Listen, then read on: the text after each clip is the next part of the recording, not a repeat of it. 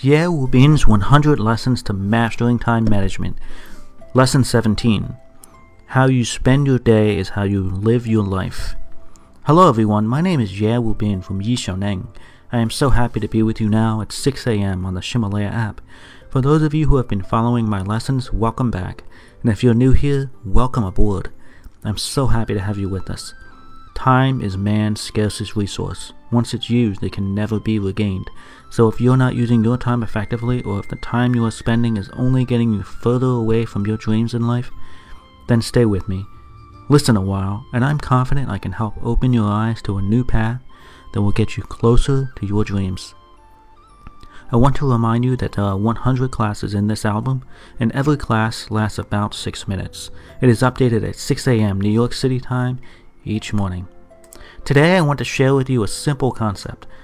How you can spend your day is how you'll live your life, whether you're rich or poor, successful or unsuccessful. Each of us has only 24 hours in a day. All of us, from one end of the earth to the other, from the beginning of time to now and into the future, has the same 24 hours each day to use. Each of us uses that time differently, giving us different results and very different lives. Each of us has a lot of repeated habits. In fact, 70% of our behavior on any given day is the result of habits that we repeat each day. 70%. Therefore, each day we are simply repeating the actions of the previous day. Our lives, then, are a product of these repeated habits.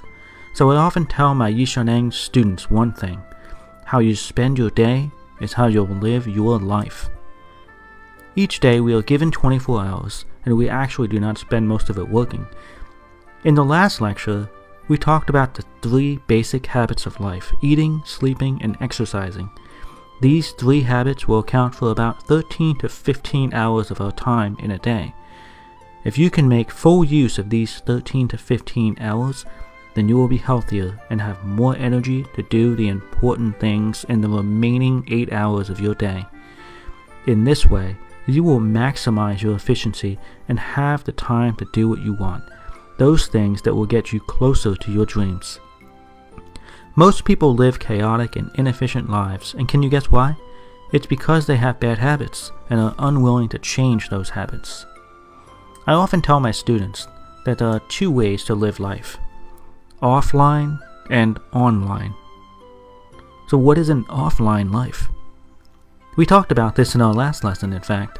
Remember that person who wakes up at 7 a.m. and sleeps at 11 p.m.?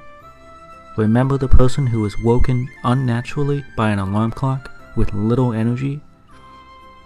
The inability to wake up in the morning comes from your decision to socialize or entertain guests at home or stay up late until 11 p.m. at night.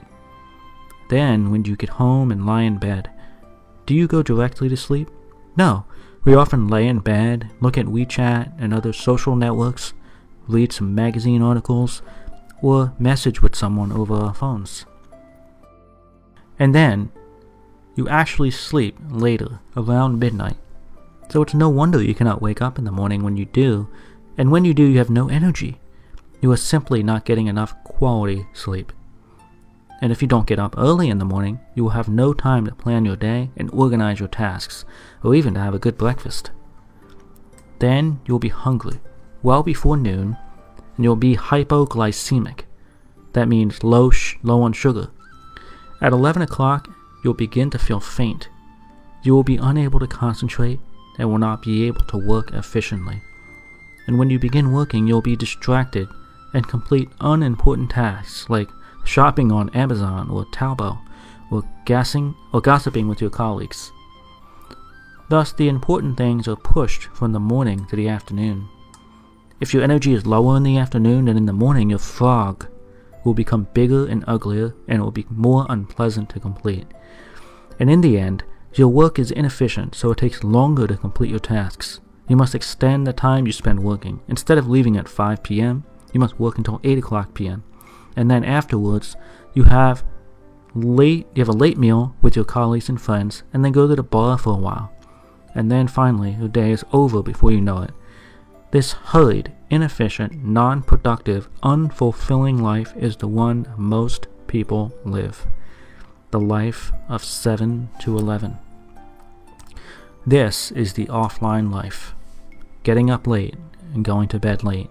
No exercise, lack of focus, working longer hours, not having the discipline to go to bed when you arrive home and end the day, but rather lying on it and distracting yourself with unimportant things because nothing meaningful was accomplished during the day.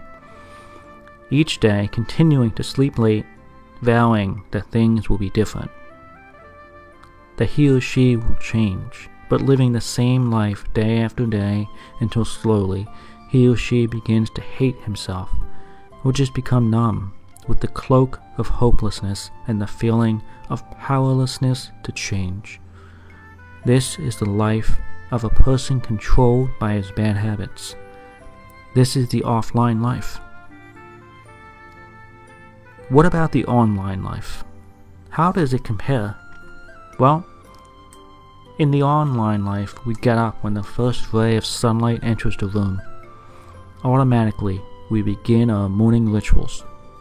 We take a cold shower, meditate for 10 minutes, write in the morning diary, read a few pages of our books, run for 30 minutes, list the tasks we want to complete this day, and set the Pomodoro clocks to begin the task of eating frogs.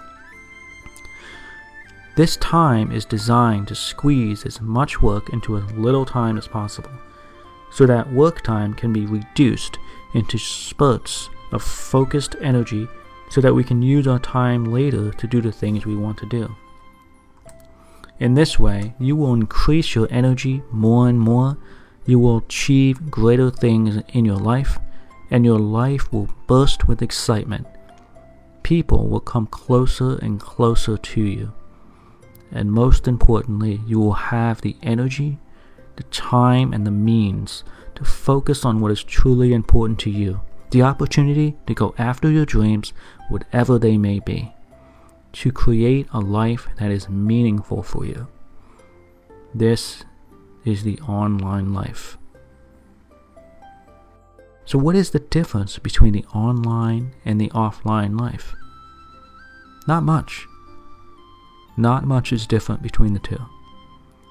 The difference is in the small things. Go to sleep two hours earlier Wake up two hours earlier. Eat a healthy breakfast. Eat a full and re energizing lunch. At work, reverse the order of tasks you complete. Start with the important things. End with the unimportant things. Exercise just a little more in your life. And finally, eat frogs with vigor and energy. This, but this is not how most people live their lives. Day after day, year after year, the gap in the number of people who live the offline life and the online life grows wider and wider. The lives of online and offline people are drastically different, but if you look at their everyday lives, each day is only a little different. So focus on this day. Focus on the small things. Make the small changes and from these small changes, your entire life will change dramatically. There is one last thing I want to tell you today. Kobe Bryant, one of the NBA's greatest players, gets up at 4 o'clock a.m. every morning. Benjamin Franklin woke up at 5 a.m. and slept at 10 p.m. every day. And every morning he asked himself, What will I do today? And each night he would ask himself, What have I done today? Michael Eisner, president of Disney, gets up at 4:30 a.m. every day. Steve Jobs, when he was alive, and Tim Cook, the leaders of Apple, rose early in the morning. Zeng Guofan, a famous Chinese leader in the 19th century, rose early every morning. He said getting up early is the basic rule to build a family, and getting up late is the bad quality that will destroy a family's happiness and fortune. So, the whole day's work depends on a good start in the morning. If you can get up early, plan your day, and eat frogs in the morning, your life will change dramatically. Of course, you don't have to do this every single day, and you can relax during a holiday. but we must be dictated by our habits. And to do that, you must first develop it. So, which life are you living? The online life or the offline life? Are you willing to change the little things, to make them your habits? If you are, and if you do, you will watch your life change before your very eyes. You will open a new chapter in your life. Try it today. Begin today. These audio lessons were translated by Yishanang's partner Cece and then recorded by her husband Justin. I wish you great success today. See you tomorrow.